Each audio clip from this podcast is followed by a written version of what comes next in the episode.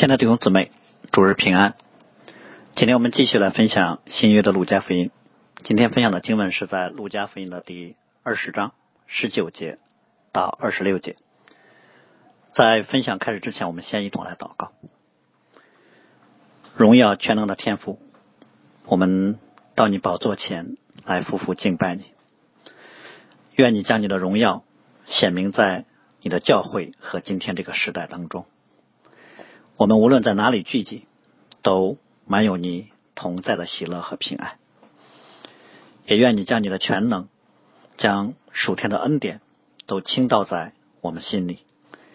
使你在你的教会当中得到荣耀。听我们这样的祷告，奉我主耶稣基督的名，阿门。那今天我们继续来分享路加福音啊二十章的内容。啊，从主耶稣进入耶路撒冷开始，那我们就看到啊，他和工会的祭司们和法利赛人之间的冲突就越发的激烈。而对于撒杜该人和法利赛人啊，他们面对耶稣带给他们的困扰呢，啊，不是去反思自身啊，反而是想杀死耶稣，因为对他们来说啊，耶稣所行的和所讲的是不是从神来的啊，不那么重要。重要的是，耶稣所做的这些事儿影响了他们的地位和利益。但也正是因为主耶稣在百姓当中有很大的影响力啊，所以呢啊，他们在面对耶稣的时候啊，他们想用暴力的手段啊，但是却不敢直接的动手啊。他们担心呢啊，如果直接抓耶稣的话呢啊，会引发不可控的局面。所以，对于啊法利赛人和撒杜该人来说呢。啊，他们似乎是面对了一个两难的境地啊，不动手抓耶稣呢，任由他这么讲，那百姓都随从耶稣去了啊。动手抓耶稣的话呢，啊，百姓可能会反对他们。所以我们今天啊，经文所记载的就是在这样一个背景上所发生的事件啊。当然，他们在这段经文当中啊，主要是他们也想了一个把耶稣制造两难境地的方法来对付他。但其实我们知道，照着犹太公会的想法啊，根本不用陷害这么麻烦啊，他们根本不用啊，很使劲去琢磨啊，怎么把耶稣也置置于一个两难境地，因为他们有权柄啊。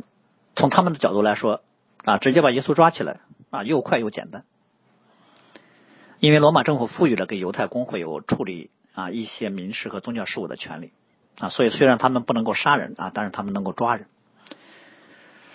而犹太公会当中虽然是由法利赛人和撒都该人这两波不太对付的人组成的啊，但是他们在敌对耶稣这件事上啊非常一致，所以我想很自然的，他们手里手里有这个权柄的时候，他们就很就会自然想啊利用公会的权柄啊把耶稣抓起来。当然，他们对于规则的了解使得他们有啊太多的罪名可以套用啊，程序上也让人抓不到把柄啊，他们可以啊换句话说，他们可以合法的。利用权柄来违法啊，来达到自己的目的啊。至于说他们所行的是不是符合上帝的心意呢？啊，这就不是他们所关心的。所以我们我们会看到啊，对于很多人来说，权力是一种可以被自己啊利用的资源。只要为了能达成自己的目的啊，他们常常把权柄看为是实现自己私利的工具。但是圣经当中。上帝所赐的任何的权柄啊，都是为了赏善罚恶用的。如果权力被用于作恶的话啊，那么它所带来的后果远比一个人单纯的行恶啊要严重的多。所以圣经里面，上帝对于利用权柄去犯罪的人的审判也格外的严厉啊。当然，我们也知道，上帝出于自己的怜悯和恩典啊，对于所赐下来的权柄，在对人使用的时候。啊，一般也有内外双重的限制啊。对有些人啊，上帝给内在的敬畏或者说良心的约束啊，对啊更多的权柄，神神赐给人有外在监督和追责的手段啊，使人心里惧怕啊。因为权柄一旦失去约束了，一定会被用于作恶。而且我们从圣经还看到啊，神有更加格外啊丰富的恩典，也就是说。即使上帝设了这些约束啊，人可能还是会利用权柄犯罪。但是呢，我们会发现，人在犯罪之后啊，利用权柄犯罪之后啊，神很多的时候不是立刻就降下灾祸来刑罚，因为神有宽容和忍耐。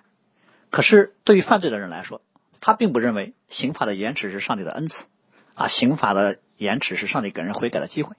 反而让他们会把延迟看为是上帝不鉴察的证据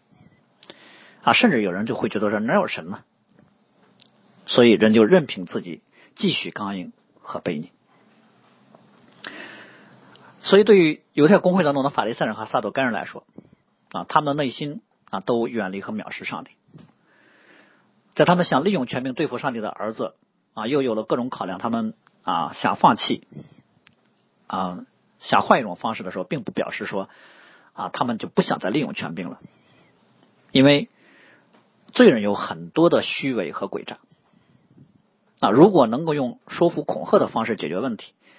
那他们肯定用这种方式，因为这种方式显得又优雅啊，甚至对自己的名声又有好处啊，在讲道理讲不过的时候，他们才撕下伪善的面目。啊，准备用武力解决问题。那如果说粗暴的不讲理的方式，反过来可能还造成负面影响的时候呢，啊，他们就会考虑用阴谋诡计。所以他们并不是说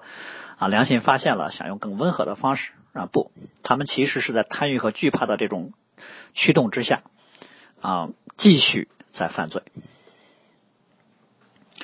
所以我们要看到，神有时候会借着人内在的私欲和恐惧。啊，让人们在各种考量之后，啊，不能去做他们想做的。就像现在，啊，不管法利赛人和撒都该人怎么想的，但是他们现在就是不敢抓耶稣。当然，他们不是说真的惧怕百姓啊，他们是惧怕一个他们掌握掌握不了的啊，对他们利益有损害的那种可能性。啊，他们除了不怕神啊，他们怕任何他们觉得可怕的东西。而今生我们看到上帝的护理，很多时候就是这么来工作的。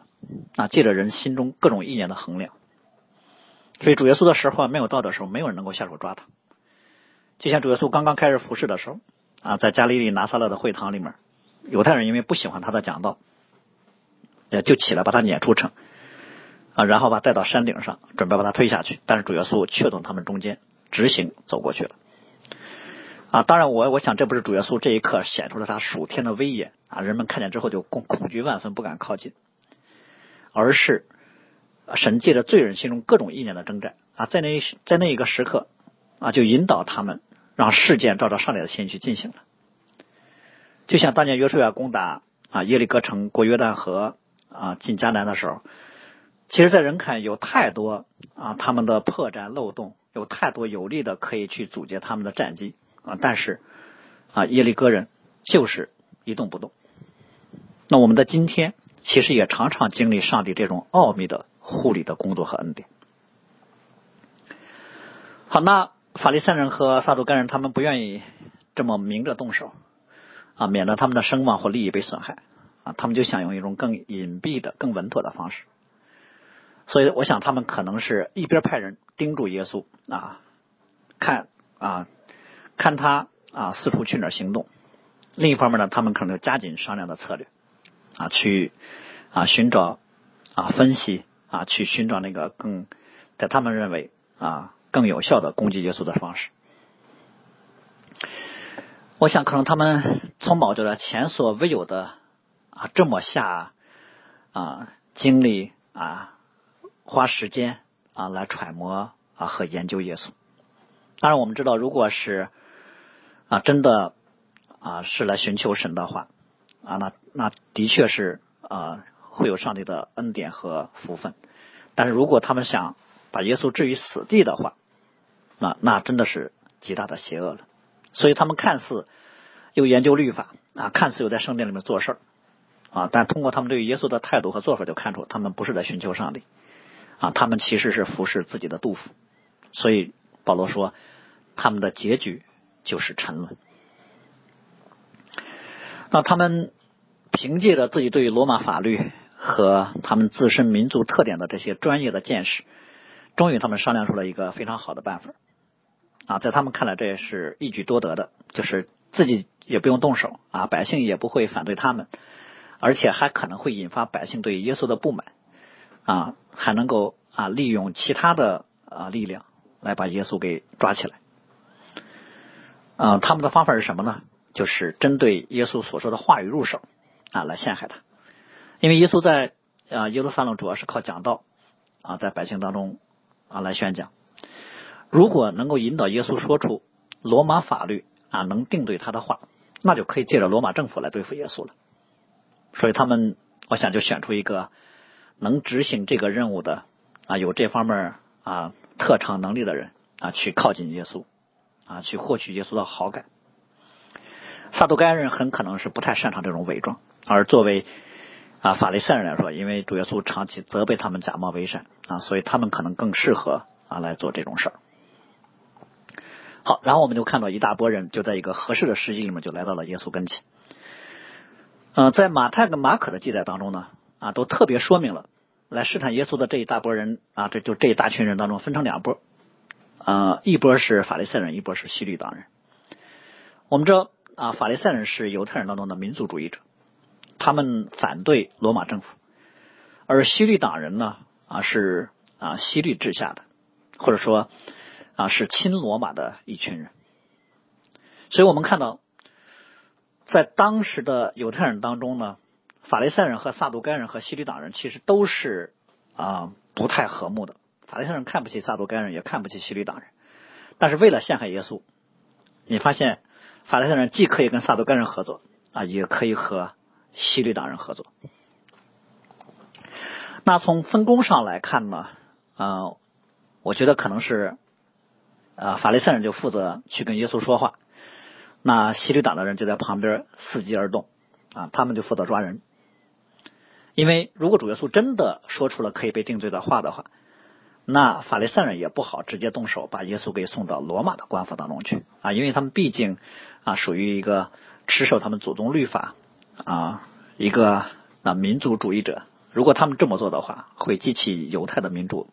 啊，就是犹太人会对他们有很多的质疑。所以他们叫西律党的人来了，就是。啊，他们负责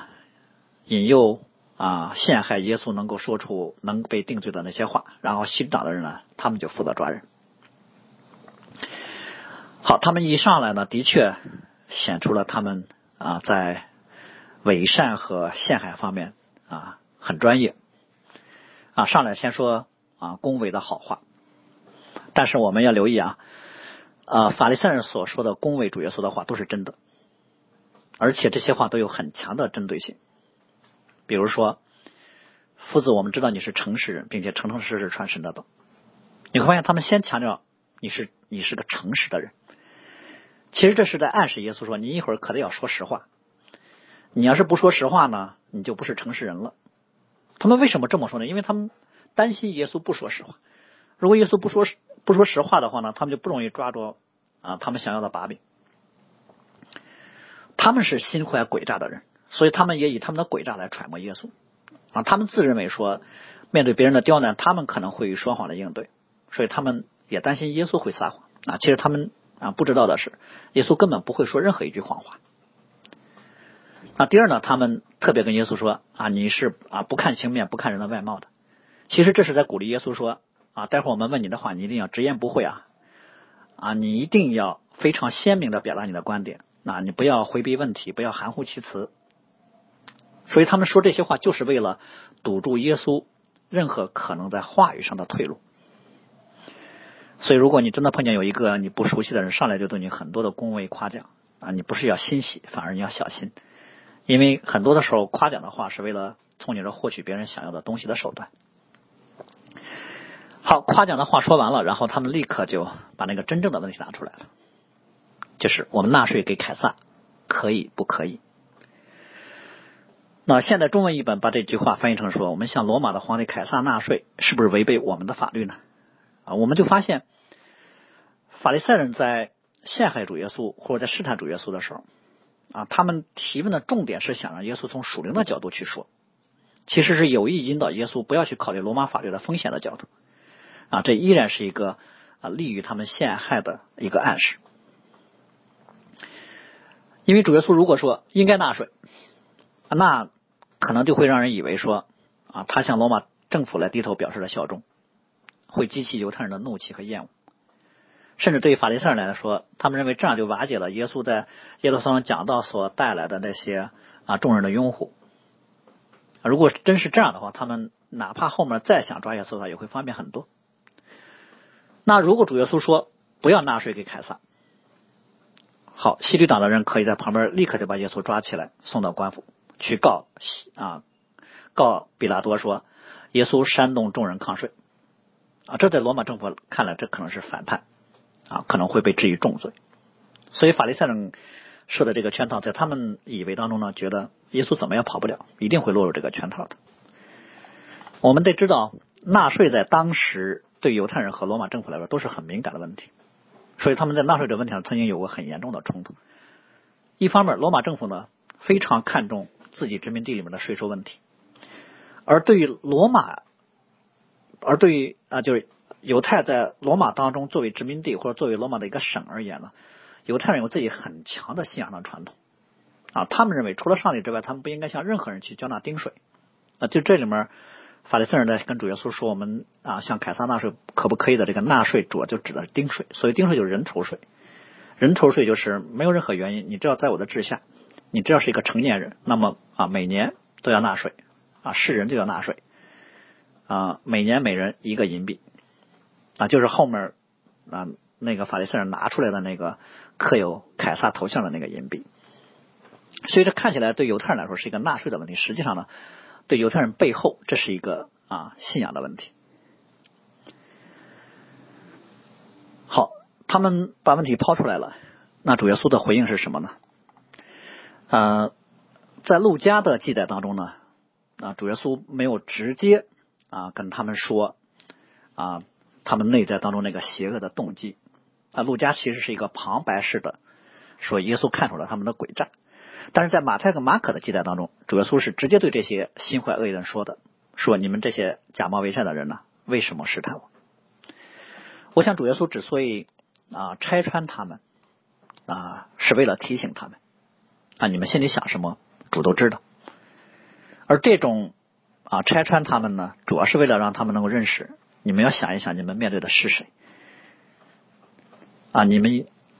记得能够认识耶稣啊，能够悔改归正。当然，这里面没有记载啊。听见主耶稣说这句话之后啊，这些人心里怎么想的？当然，我们知道，按照常理的话，一个人如果心怀不轨啊，被人给指出来了，他心里应该是慌乱和惧怕的啊。哪怕他心理素质很稳定，至少他也得想一下：说耶稣是怎么知道啊？我是在试探他呢？呃，至少我们看后面这些人。在听见主耶稣的回答之后，他们吸气了之后就闭口不言了，可能说明了他们只是吸气耶稣所说的跟纳税有关的话啊。耶稣所说的这一句“假冒为善的人呢，为什么试探我？”这句话呢，可能对他们的内心没有形成太大的触动。所以，我想对我们今天的提醒呢，就是一方面我们要像主耶稣那样，对很多事情有属灵的敏感啊，能分辨出恶意和善意，并且能够有应对的智慧。另一方面呢。啊，我们不要像这些试探耶稣的人那样啊，对于一些比较尖锐的善意的提醒啊，听而不闻。就我们的内心被自己的私欲和自我充满了，我们反而要常常保持自己的心灵在一个谦卑柔软的状态当中。好，然后我们来看主耶稣是怎么来回应关于纳税问题的啊。当然，主耶稣没有从一个啊可以纳税或者不可以纳税这么简单的一个角度来回应。因为法利赛人这么问本身是有问题的，就像我们问一个人说啊，问一个牧师说啊，可不可以喝酒？这不是一个简单说是和否就可以回答的，要看啊各种因素，场合呀、身体状况呀、喝多少呀啊等等各种因素。比如说婚礼上条件、身体条件允许，又不会耽误其他事儿，你又不开车，那就可以喝一点。但是不管哪种情况，都不可以醉酒。啊，不管哪种情况都不可以因喝酒损害基督徒的见证。而主耶稣呢，面对他们所提的这个纳税的问题呢，并没有直接来回答他们，反而主耶稣是啊，先让他们拿一个银钱出来，然后指着银钱上的像和号来反问他们。在当时的犹太人当中，或者在当时的啊新约时期呢，啊，通常有三种货币。啊，第一种就是罗马人铸造的货币，啊，刻有皇帝的像，啊，第二种呢，啊，是在推罗所铸造的，啊，在贸易当中流通的货币，第三种就是犹太的地方货币。罗马人铸造的货币上面就刻着或者印着那个啊罗马皇帝的像，并且上面还刻有宣称他神圣的那些字号，所以很多犹太人基于良心的缘故啊不会使用罗马货币的。啊，但是如果向罗马政府交税，我们刚才提了人头税必须交罗马货币啊，就这个法利赛人的主耶稣说你拿一个银币出来，然后这个来试探主耶稣的法兰就拿出了一个银币。我想这个小细节很有意思。法利赛人作为犹太人当中的民族主义者，他们理当抵触这种银币，这才符合他们所宣讲的律法精神。可是你会发现，他们却随身带着罗马的货币，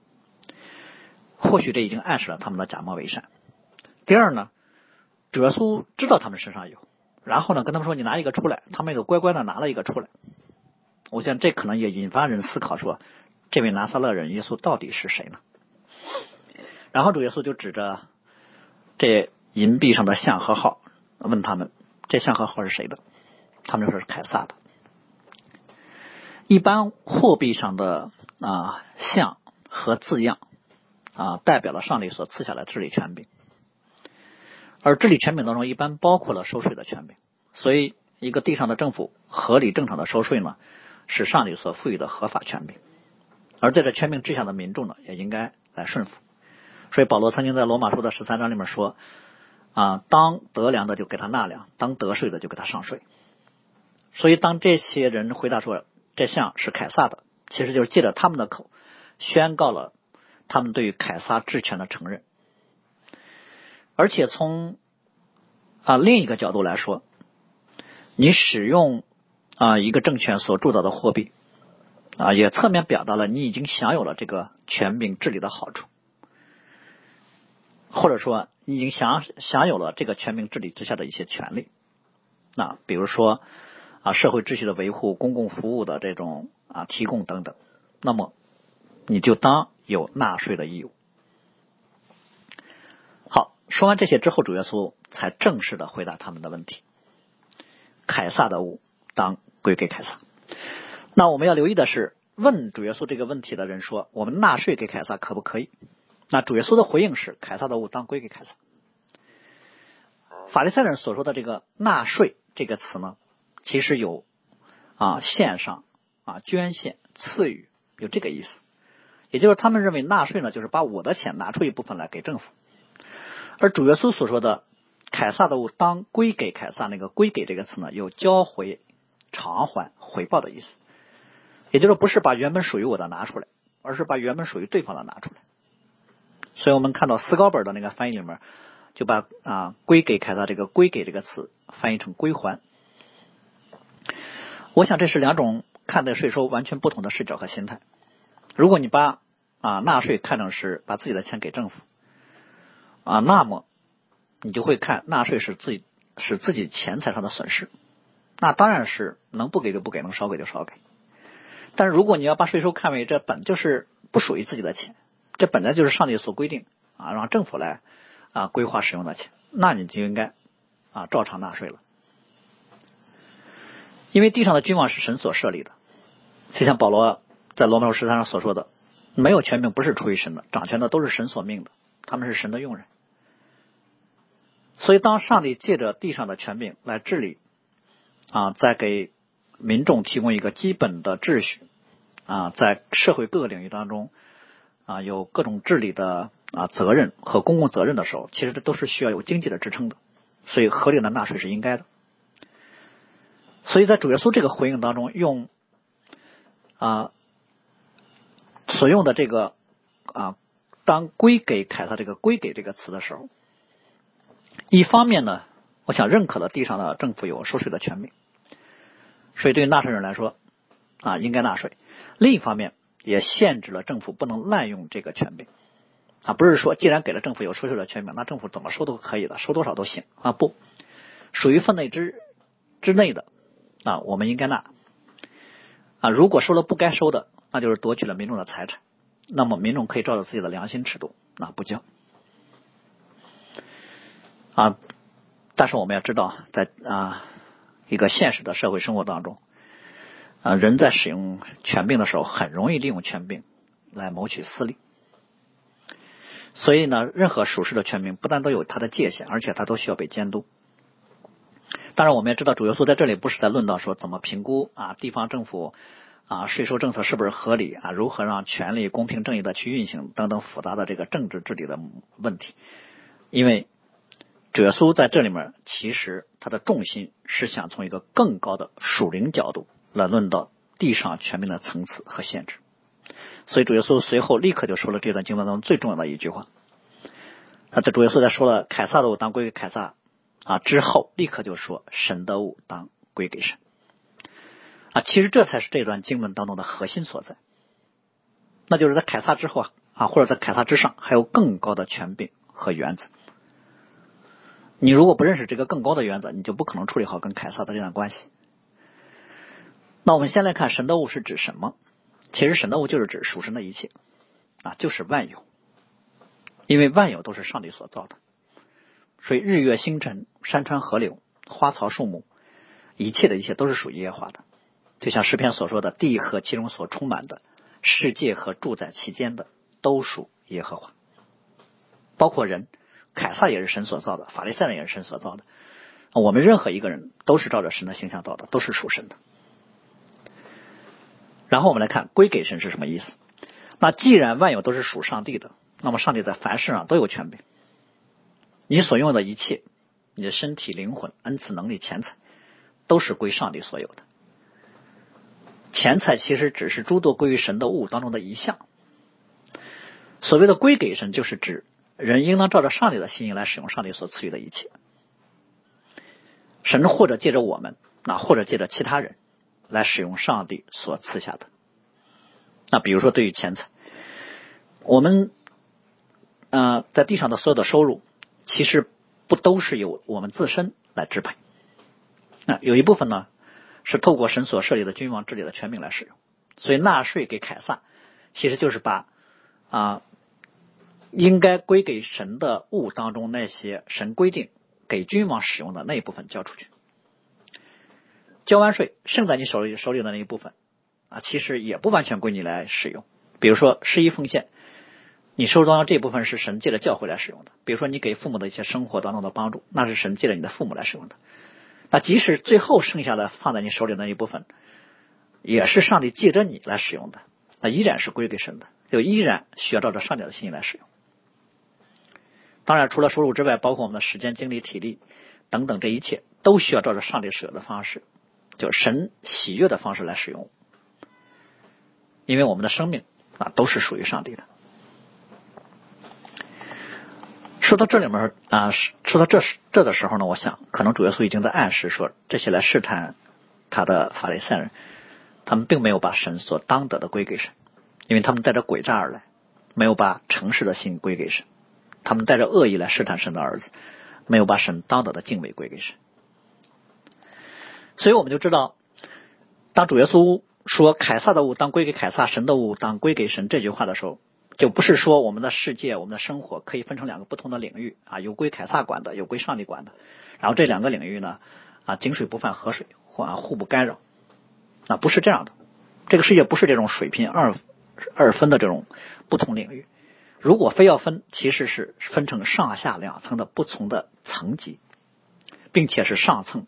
就是上层的上帝啊，统管下层，也就是说，上帝的权柄统管万有，从凯撒到平民啊，从犹太到罗马啊，从圣殿啊到皇宫等等，任何领域都在上帝的权下。神也是凯撒的神，凯撒的权柄也必须是服在上帝的权柄之下的。所以，上帝的物归给上帝啊，不是说在凯撒之外的另一个权柄的原则。而是表明了上帝对于凯撒的管制，其实并没有属于凯撒的啊，都是属于上帝的。所以主耶稣在这在这里面说这句话的时候呢，他的重点是论到了上帝全名的至高啊。这里面不是在讲政教分离，也不是在讲啊信仰应该跟政治毫无关联，好像是给人的感觉上帝只管属灵的，只管信仰的，只管宗教方面的事物，然后呢剩下的事物归国家管理。不，这里面是在强调。万有都是上帝造的，国家也是上帝兴起的，君王也是上帝设立的，都在上帝的权柄之下。只不过对于凯撒的权柄，或者说地上的政权而言，是上帝在地上所设立的诸多权柄当中非常特殊的一个。它的是特殊性表现在啊两个方面啊，第一呢啊，它其实是对于社会秩序的维护啊，表现在对于公共事务和个体犯罪行为的治理上。第二个特殊的地方就是，它必要的时候可以使用暴力。但不管它多么特殊，政权也是上帝所设立的啊，有它的界限和规范。它的界限规范是什么呢？就是必须在公平正义当中来赏善罚恶。所以政府可以制定各种法律法规，但是它的法律的制定不能以违背上帝的啊法律啊，不能限制人行善啊，鼓励人作恶。运用在税收上就很简单了，政府可以收税，但是不能乱收。嗯，所以这里面所强调的是，人对于上帝的忠诚应该高于一切，上帝的命令高过世间的法律，甚至我们可以说，对上帝的忠诚是忠于君王的前提。啊，甚至还可以说，没有对上帝的忠诚，其实不可能有真正对于地上全面忠诚和顺服。其实这一点，我们从过去以色列在被掳之后的但以理啊、莫迪改这些啊被掳的以色列人在啊异国他乡对于君王的服饰都可以看出来。所以，只有把上帝的物先归给了上帝，才可能把凯撒的物归给凯撒，否则就是对上帝的背叛啊，也是对君王的拆毁。好，那具体的应用方面呢？我想我们就从。啊，三个方面有简单的应用，就是第一，我们对于属世的权柄要表达尊重，因为权柄都是出于神的啊，既然是从上帝来的，那么任何一个人啊都应该对啊上帝所赋予的权柄啊表达出足够的尊重。所以保罗说，当惧怕的就惧怕他，当恭敬的就恭敬他，哪怕这个权柄又不公义又不敬畏神啊，只要他在那个位置上，就应该给他当有的尊重。那比如说，对于有的执法人员态度很恶劣，行为也很粗暴，那我们可以指出他对权柄使用的不当，但不是一种在被伤害之后的那种愤恨之中的报复啊。这就意味着尊重不表示说必须认可，尊重也可以不认可啊。指出错误也不是不尊重。第二个方面的运用呢，就是啊，我们对于属实权柄的顺服，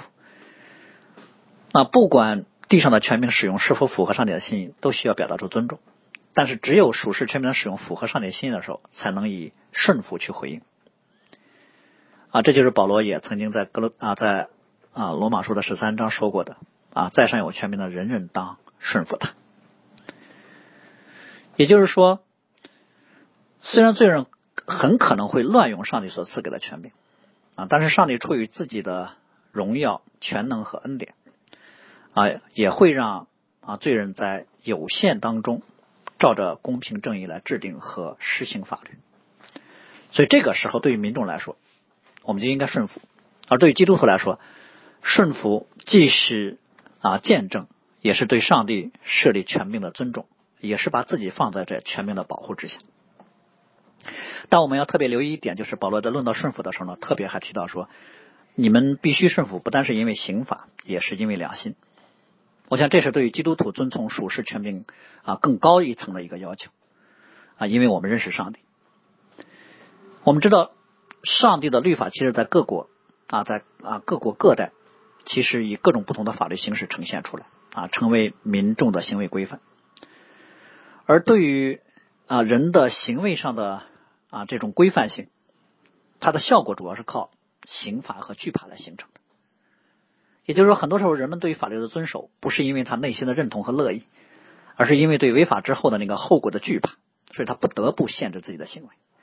所以，一旦人们发现说，哎，我所做的这些事儿没有什么后果啊，没有人知道，或者说被人知道了也不被人追究，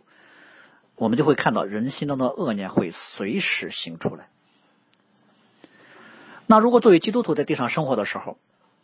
我们对于法律的遵守啊，也是出于因为对于违法后果的惧怕啊，当然这这这已经很好了，但是这个不够，因为这种靠惧怕啊来限制内心的力量很薄弱。一旦你心里不怕了啊，律法的规范在你身上立刻就失效了。所以对人心更为强大的约束力不是惧怕后果，而是惧怕爱。也就是说，是因为爱而有的那种敬畏。那对于我们认识上帝的人来说，既然地上的所有权柄都出于神，那么我们出于啊对于上帝的尊重和顺服，对于基督爱的回应，也应该遵守律法啊。这就是保罗所说的出于良心了。第三个方面的应用呢，主要是啊对于权柄的不顺服的层面啊。我们刚才说，只有地上的法律符合上帝的心意的时候，那我们去遵从。那如果出现啊赋予给凯撒的权柄不是照着上帝的心意而运行，那我们还能够遵从吗？照着彼得其实曾经对犹太公会所说的话：“顺从神，不顺从人是应当的。”也就是说，我们如果真照着上帝的真理和良心，认为政府所颁布的法律和命令违背了上帝的心意，那么我们就应该不顺服。因为如果你顺服了，那就是违背了上帝了。所以对恶法的不顺服，就是对上帝的顺服。所以在地上作为基督的门徒的话，我想这就是跟随基督的代价了。而这种不顺服，特别需要在上帝面前对上帝的忠诚、信心和爱心。那我想要特别说明的就是，我们对于属世权柄的不顺服，不是出于一种对抗性的和仇视性的啊，不是出于血气，而是一种为上帝甘心乐意的不顺服啊，是出于对于基督的爱的不顺服。我们要知道自己在上帝面前的抉择，我们要知道那个后果，并乐意去承担那个后果。所以这种不顺服不是当时啊犹太的奋锐党对于罗马政府的那种热血反抗啊，也不是冲动啊，不是那种你死我活的抗争。而是因为对于基督顺服的缘故而不顺服，也就是说，我们的顺服其实是效法了我们的不顺服，嗯，是效法了基督顺服上帝的权柄被钉在十字架上的那种啊我死你活的心智。那如果总结一个基督徒在地上的啊如何处理啊和属世权柄的关系的话。啊，那我想啊，可能主耶稣这一句话“凯撒的武当归凯撒，神的武当归给神”，啊，就是我们今天所运用的原则了。啊，其实主耶稣是从三个方面，就是上帝和地上的君王啊，上帝和上帝子民的关系，上帝子民和地上君王的关系，是从这三个方面啊，给了我们有一个原则。当然，我想首先就是神在凡事上居首位啊，这是天国子民行事的第一要义。在这个前提下，尽可能的去尊重顺服。属世的在上掌权者，也就是说，上帝子民的身份其实跟地上公民的身份之间并不矛盾啊，也不免除地上公民的义务啊，只是对基督徒而言，对国家的效忠不能超过对于上帝的忠诚。而且，因为上帝统管万有，所以基督徒的生活其实并不简单的区分为属灵的和属世的。对于基督徒来说，其实应该任何事物都是属灵的。啊，当然了，基督徒的软弱也可以把任何属灵的事物都世俗化。但无论如何，作为一个基督徒，应该在地上啊，照着上帝的心意，成为一个有良知、有责任的公民。所以，作为上帝名下属天子民的我们，在地上简单的总结就是：敬畏上帝，尊重君王。好，最后我们看到这些试探主耶稣的法利赛人呢，啊，他们在这话上得不到把柄。稀奇他的应对，就闭口无言了。他们带着恶意而来，主耶稣也当众拆穿了他们的恶意。但是主耶稣没有在怒气当中更加严厉的去责备他们，反而愿意就他们提的这个问题跟他们交流。我想这就显出了神对他们的怜悯和恩赐。但我们需要留意的是，虽然主耶稣的回答又智慧啊，又令人惊奇，还让人闭口无言，还化解了这个两难的危机。但我们要知道，这不是主耶稣以安全为第一考量所想出来的智慧，反而呢，他所说所行的都是照着上帝的心意。他只管去说，安危怎么样，交在上帝手中了啊，或者说主耶稣其实早就把自己交在了上帝手中。同样的，对于一个基督徒来说，我们的今生也一定会面对啊，从世界来的各种冲突，或者逼迫，或者恐吓啊，或者恶意的刁难，或者是虚假的善意。所以，对基督徒来说，我们的今生的生活常常是不安全的。而安全也就不应该成为我们做事的时候考虑问题的第一因素。我们第一要考量的是顺服基督，让他得到荣耀。所以最后以保罗在罗马书的一经文作为结束，那就是因为万有都是本于他，归于他，依靠他，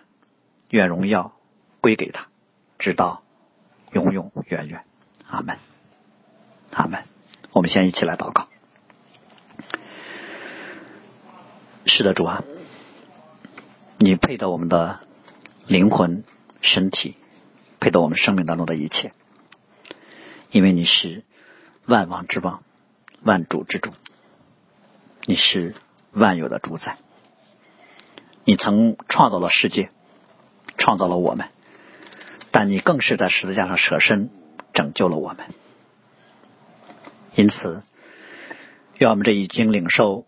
无比恩典的人，在永生和复活上有盼望的人，当我们在地上蒙你的怜悯，依然有气息的时候，能够为你所用，成为你的见证，让你在凡事上居首位，让地上的君王、世人都能够看见你的荣耀。听我们这样的祷告，奉国主耶稣基督的名，阿门。